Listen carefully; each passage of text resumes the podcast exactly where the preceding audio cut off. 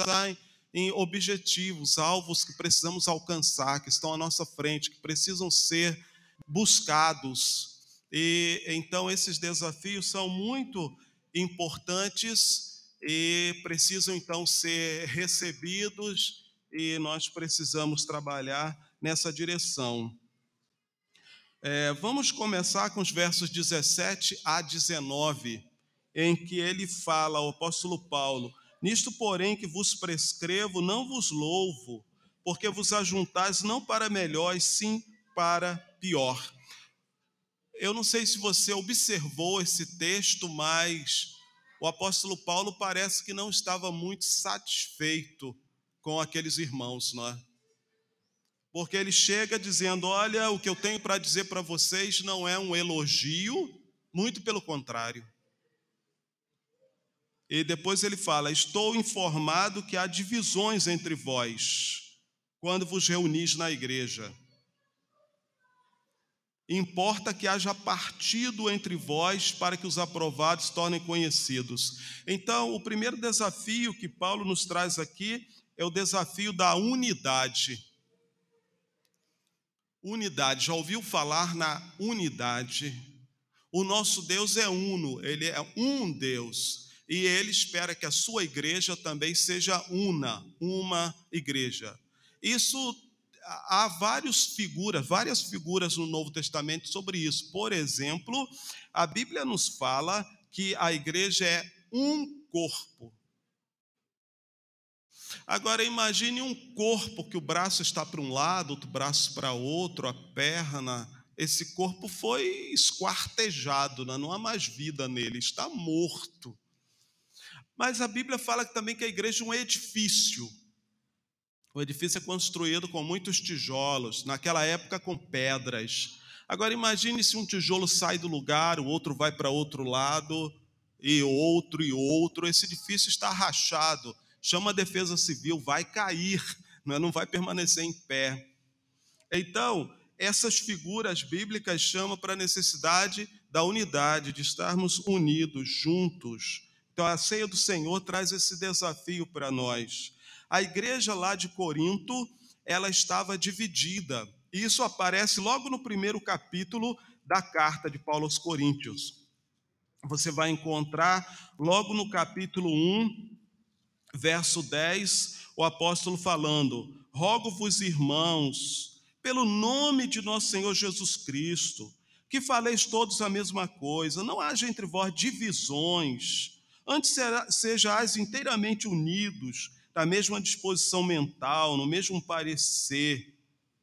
Pois a vosso respeito, meus irmãos, fui informado pelos da casa de Cloé que há contendas entre vós.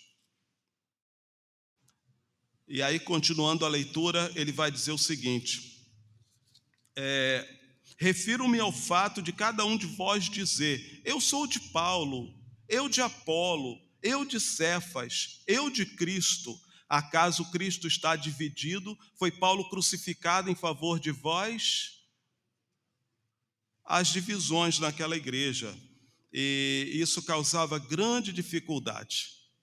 Paulo tinha uma percepção muito grande, ele tinha um entendimento dado por Deus fantástico. Porque se fosse eu, talvez até achasse que a igreja estava bem. Alguns dizendo que era de Paulo, talvez eu incentivasse dizendo: que bom, siga o exemplo dele. Paulo foi um grande homem, né? E se tivesse outras pessoas dizendo: eu sou de Pedro, eu diria: ah, que bom, Pedro foi um grande apóstolo, siga o exemplo dele. Eu ia ficar feliz, achando que aquilo era uma coisa muito boa. Mas Paulo, com a sua percepção dada por Deus, ele diz: não não pode haver divisão, Cristo não está dividido, isso não pode nos separar. Ah, os apóstolos, as lideranças não podem nos separar, eles criaram grupos, torcidas, e cada um vibrava com o seu líder e desprezava os outros. Havia até um grupo que dizia: Eu sou de Cristo. Agora imagine, eu sou de Cristo e todo esse pessoal aí está errado. então eles desprezavam os demais. Temos o desafio da unidade. Um edifício precisa estar unido, as paredes, os tijolos, todos unidos, porque senão é, esse edifício cai. Ontem eu estava falando na nossa congregação lá em Serra Branca e falando para os irmãos sobre isso. A maravilha dessa doutrina, que fala que é, o Jesus é o alicerce e cada crente é como se fosse um tijolo. E esses tijolos estão unidos, formando um edifício onde Deus mora, o edifício espiritual onde Deus mora. Que privilégio tremendo poder ser parte de um edifício onde o Senhor, Deus Todo-Poderoso, o Senhor da glória, mora neste edifício. Mas para que isso aconteça, esse edifício tem que estar unido, não é? Porque senão não tem como alguém morar em um edifício que está se movendo e querendo cair. A ceia do Senhor nos apresenta esse desafio de uma igreja unida, uma igreja que traz unidade. Eu sei que você já, talvez, já teve união com muitas pessoas, é, talvez sociedade com alguém, ou casamento, ou participou de uma turma na escola, na faculdade. Às vezes, acabamos nos unindo a pessoas que não deveríamos nos unir, na é verdade? Hoje eu visitava uma senhora, eu e algumas pessoas aqui da igreja, nós no, no evangelismo lá na congregação. E aquela senhora dizia: O meu filho se uniu com pessoas que não deveria, resultado está preso, está na cadeia, está preso.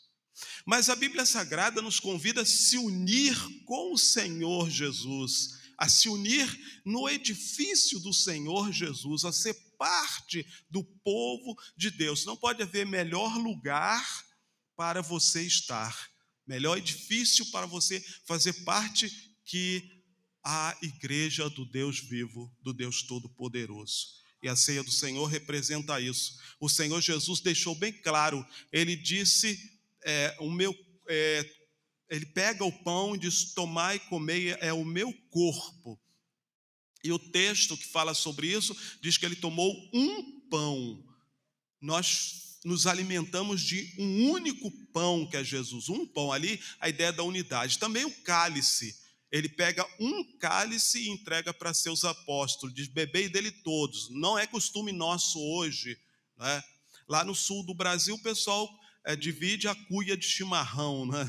mas aí já é outro processo, com água fervendo, algumas coisas diferentes. Mas na ceia do Senhor, realmente, eles eram 13 e Jesus apega um cálice e distribui ou entrega esse cálice, simbolizando também a unidade, o povo de Deus unido. Um cálice, um pão. Mas um outro desafio que nós encontramos aqui, a partir do verso 22, é quando ele fala o seguinte. Uh, aliás, a partir do verso 20: Quando vos reunis no mesmo lugar, não é a ceia do Senhor que comeis. Ah, o, o, as crentes poderiam contestar o apóstolo dizendo: é a ceia do Senhor, sim. Tem o pão, tem o vinho, é feita a oração, nós comemos, então é a ceia do Senhor. Paulo diz: não, não é, não é a ceia do Senhor. Havia alguma coisa que eles estavam fazendo que anulava tudo. Aquilo ali era qualquer coisa, menos a ceia do Senhor. Ele fala aqui: quando vos reunis, não é a ceia do Senhor. Porque ao comerdes, cada um toma antecipadamente sua própria ceia. Há quem tem fome e há também quem se embriague. A ceia do Senhor, no passado, nesse tempo aqui que o apóstolo está escrevendo, ela era precedida por um jantar. Antes de comer o pão e beber do cálice, havia uma, um jantar, uma refeição, era uma ceia mesmo. Aí você está pensando, ah, podia ser assim hoje, né? Até que eu já estou com fome, né? Podia ter uma ceia, ia ser muito bom. Né? Mas com o passar dos séculos, procurou se focar no principal.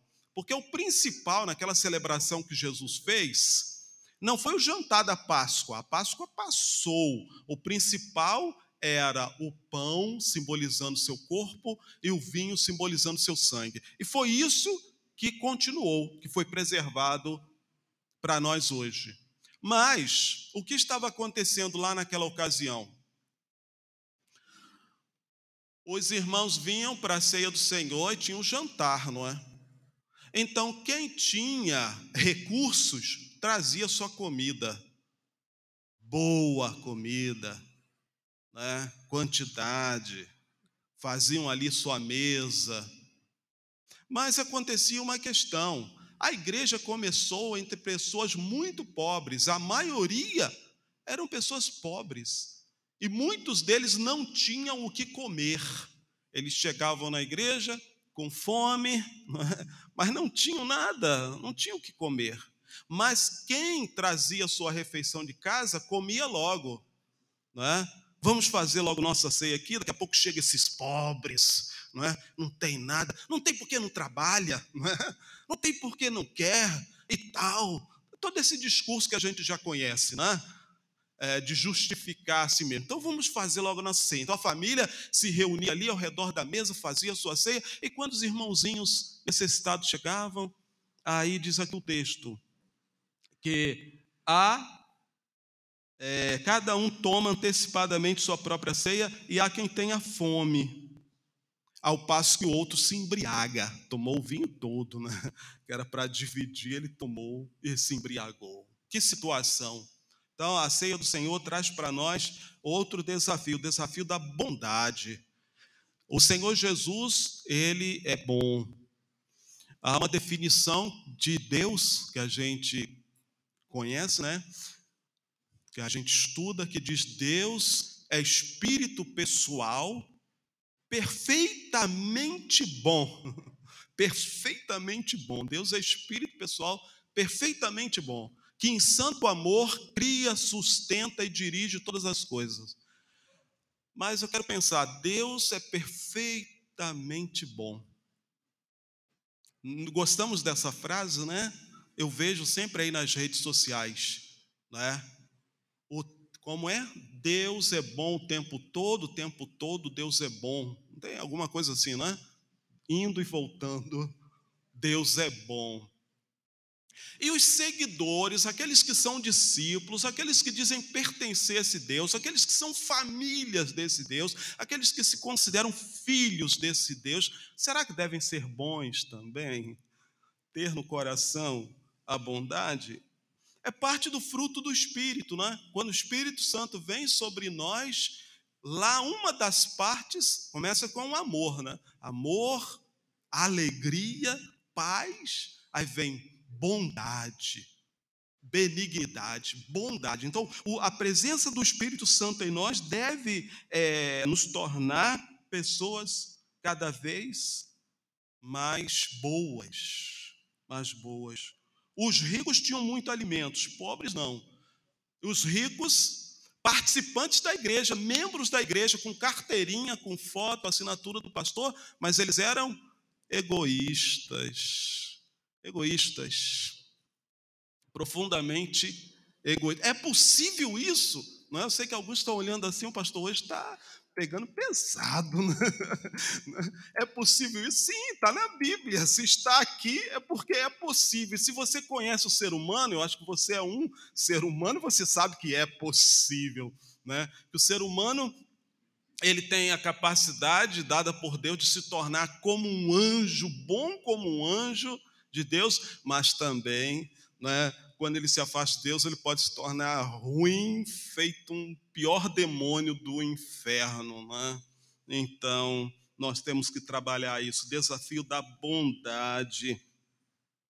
E veja o que o apóstolo Paulo fala sobre eles. Olha como ele é, chama a atenção daquelas pessoas. Ele diz assim, na sequência do texto, ele pergunta no verso 22, não tendes casas onde comer e beber. Quer dizer, se você vai fazer isso na igreja, é, faça em casa, coma em casa, não tem casa para comer e beber. Aí ele diz: menosprezais a igreja de Deus, envergonhais os que nada têm. Que vou dizer? Vou louvar vocês? Não.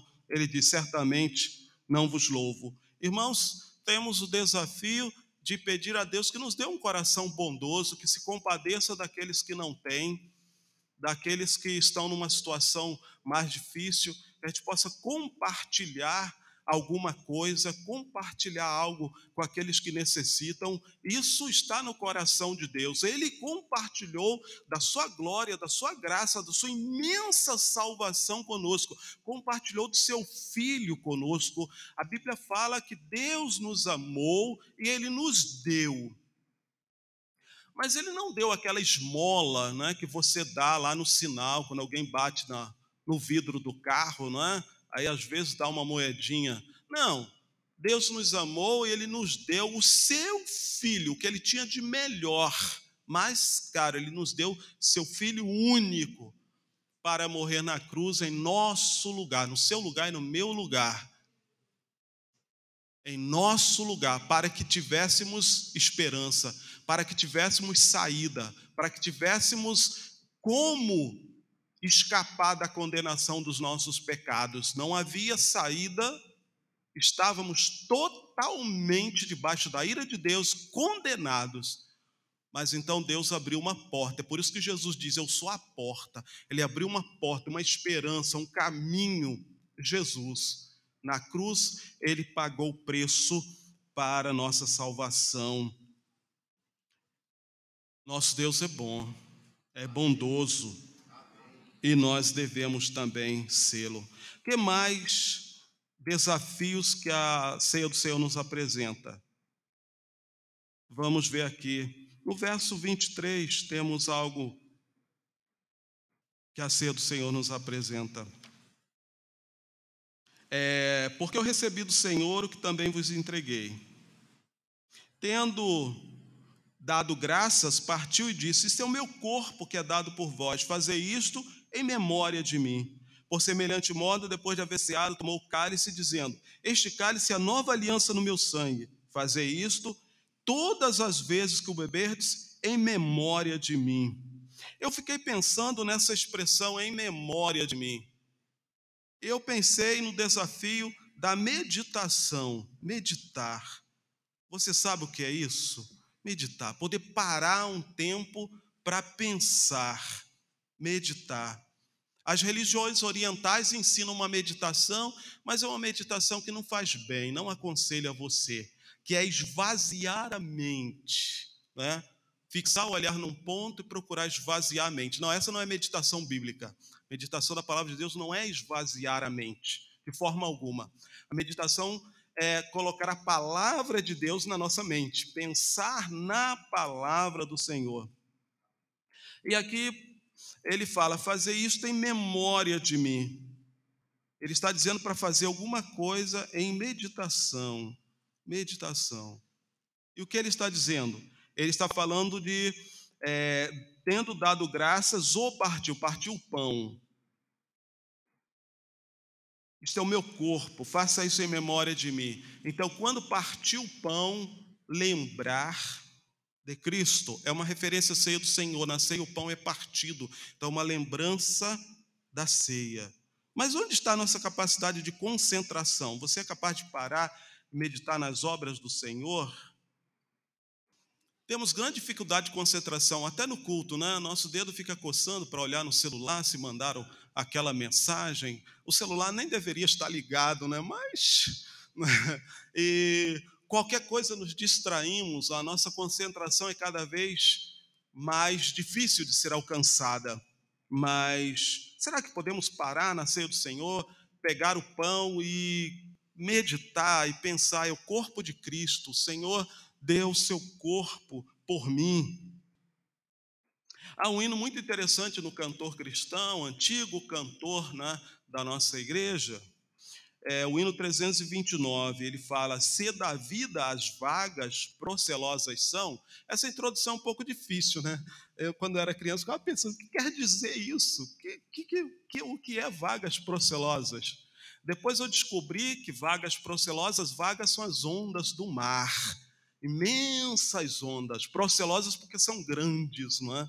Grandes ondas. É uma ideia da vida que quer nos engolir, dos problemas que querem nos engolir, as ondas imensas do mar, vagas procelosas. Aí ele fala: se da vida as vagas procelosas são, se com desalento julgas tudo vão, o que fazer?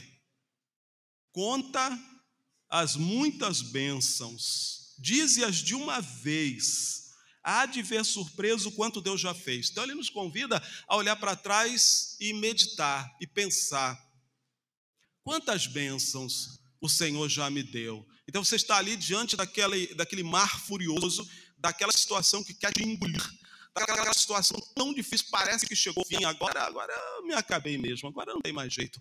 Aí o autor, aqui o, o, o poeta, né, sacro, ele nos convida a meditar. Ele diz: pense é, nas muitas bênçãos, faça uma numeração, dizendo uma de cada vez, e você vai ficar surpreso com tudo Deus fez. Quer dizer, isso vai trazer calma, isso vai trazer orientação, isso vai abençoar a sua vida.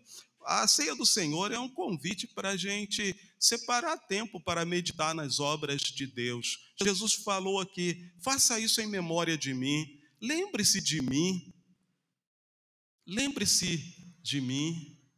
Ah, lá em Campina Grande, Santa Rosa, tem um museu lá, diz que é um museu ah, ah, do sanfoneiro. E está escrito uma coisa bem interessante lá na parede, quando a gente passa no muro, é, tem uma inscrição: de vez em quando, lembre de mim. Né? lembre de mim, vez em quando. Mais ou menos assim. É, Santa Rosa, uma rua de Santa Rosa, em Campina Grande. Eu acho que não chega a ser um museu, a intenção de alguém querer fazer um museu para Luiz Gonzaga, mas é, colocou lá no muro, né, essa expressão. Vez em quando pense em mim ou lembre de mim, alguma coisa assim.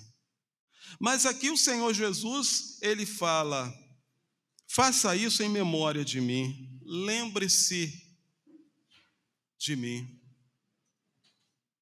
E aí nós lembramos de tanta coisa, lembramos dos boletos que tem que pagar no final de semana, né?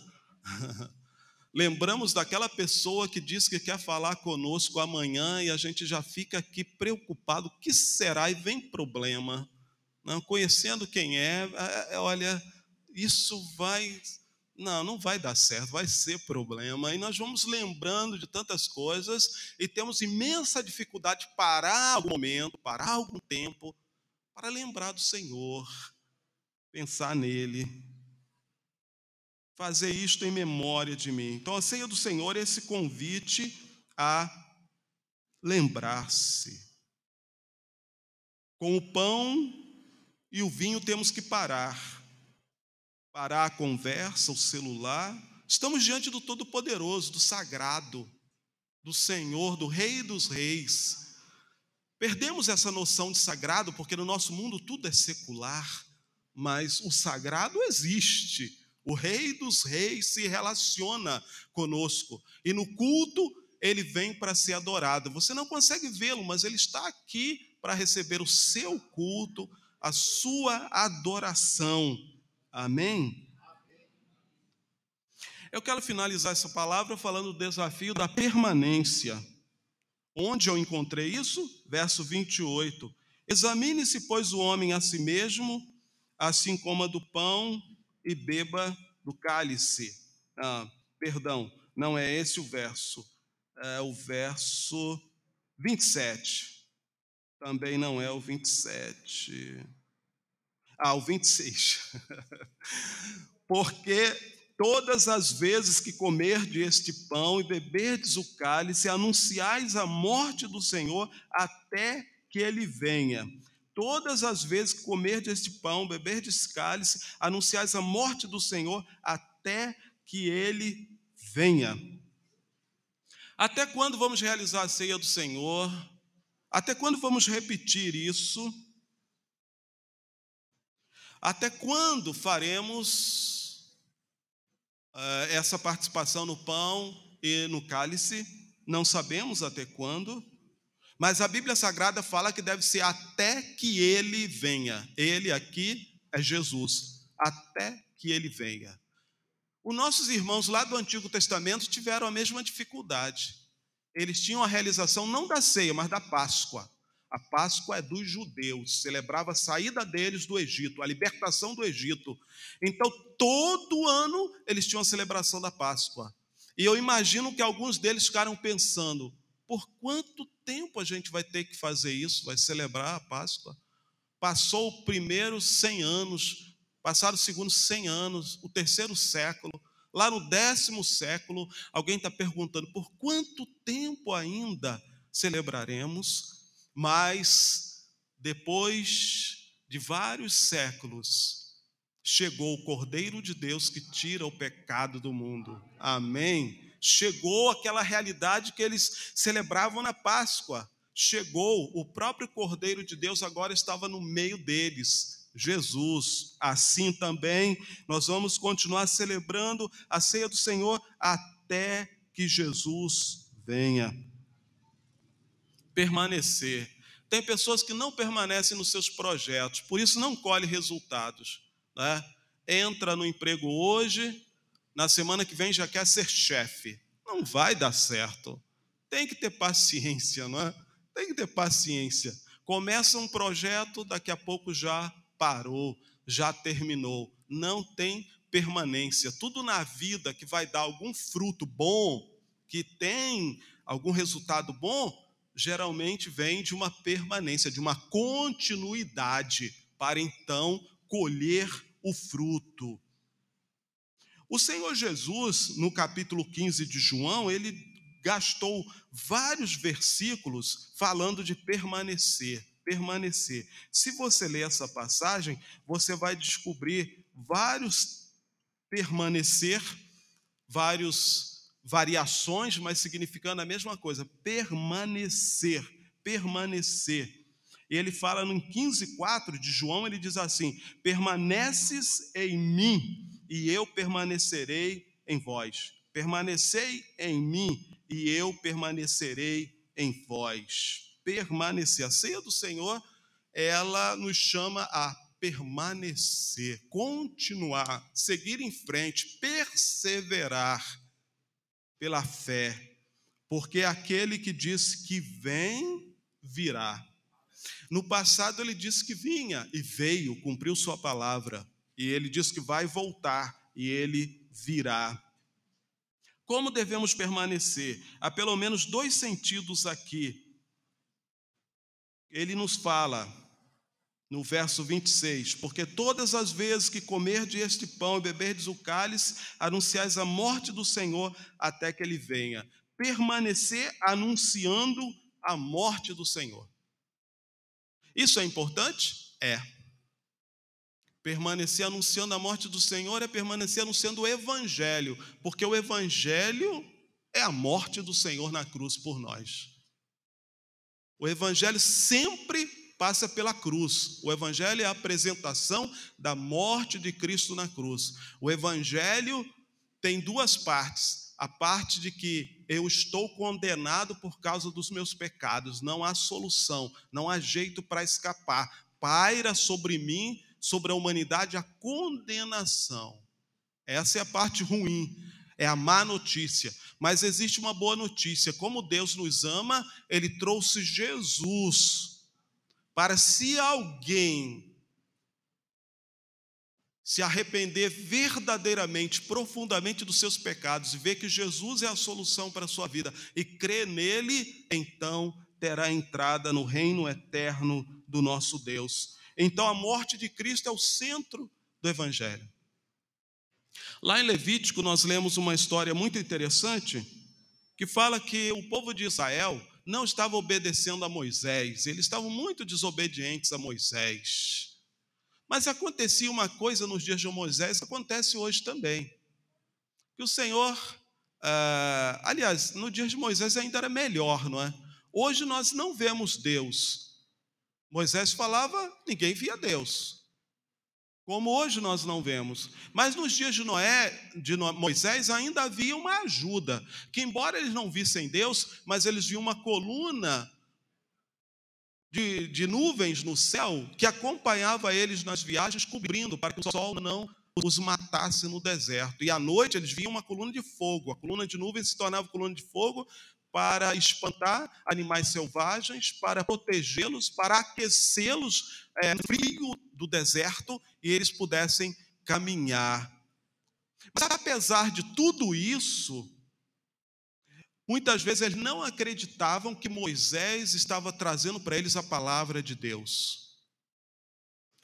Eles olhavam para a nuvem, mas será que Deus está mesmo nessa nuvem? Isso não é um fenômeno da natureza?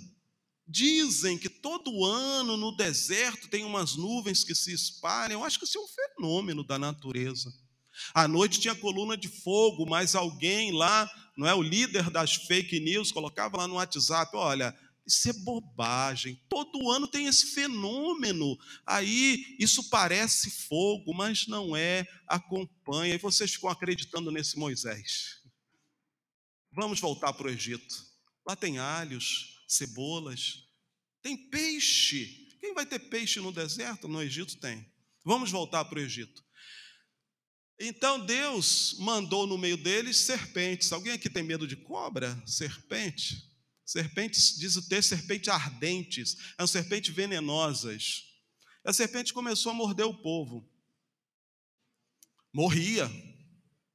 Né, não ficava só doente, não, morria também.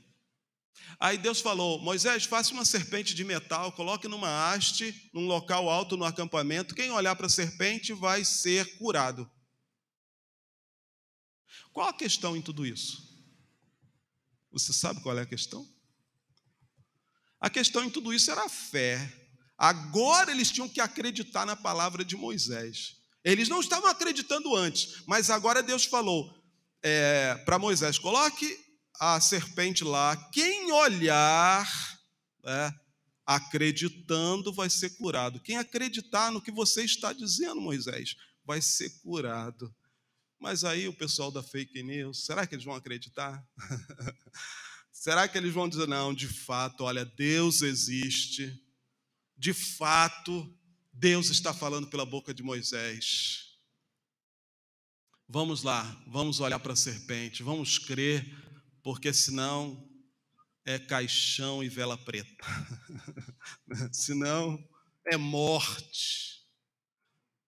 Da mesma forma, hoje o Evangelho é pregado, hoje o Evangelho é anunciado, que há sobre nós uma condenação por causa de quem somos, por causa de nossa natureza pecadora, por causa de nossa depravação, por causa dos nossos pecados, mas Deus nos convida a crer. Assim como ele levantou a serpente no deserto, ele levantou seu filho na cruz, dizendo que todo aquele que nele crê não pereça, mas tenha a vida eterna.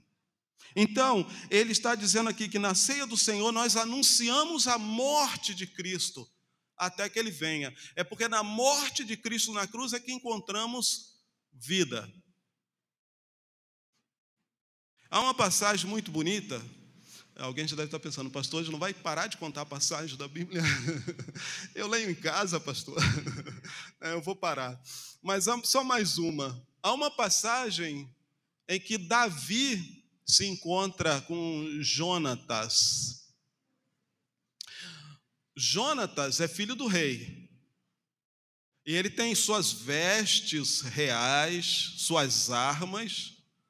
E Davi, é, ele não era ainda rei, ele é filho de um camponês, né? Suas roupas deviam ser roupas de pessoas do campo, do sítio. Eles eram ainda jovens. Mas a passagem diz que naquele tempo é, Jonatas propõe trocar suas roupas com Davi. Então ele tira suas roupas reais como filho do rei Saul e entrega para Davi e veste as roupas de Davi de um camponês. Aí você pergunta: o que isso tem a ver, pastor? Isso tem a ver com a cruz de Cristo. Lá na cruz, Jesus está trocando de lugar conosco. Ele está vestindo a nossa morte, o nosso castigo. Ele está recebendo a ira de Deus que deveria vir sobre nós. E Ele está então nos dando a vida que Ele tem, a vida eterna. Ele está pegando a nossa morte, Ele leva sobre si a nossa morte, nossa culpa, nossos pecados e nos entrega para quem crê a própria vida, a vida eterna. Ele fala em João 10, 10: Eu vim para que tenham vida e vida com abundância. Primeiro sentido, anunciais a morte do Senhor até que ele venha. A ceia do Senhor faz isso. E o segundo sentido, é permanecer firme na fé até que ele venha, até que Cristo volte. A ceia do Senhor nos apresenta esses desafios. Mas antes de distribuir o pão e, e os cálices, quero perguntar se você ainda não tomou uma decisão com Jesus, deseja tomar, deseja entregar sua vida a Cristo para ser perdoado, para ter salvação para ter vida eterna. Ou se você já fez essa decisão, mas se afastou, pecou, errou, quer se reconciliar, quer pedir a Senhor perdão. Quero convidá-lo a fazer um sinal com a sua mão, quero orar por você.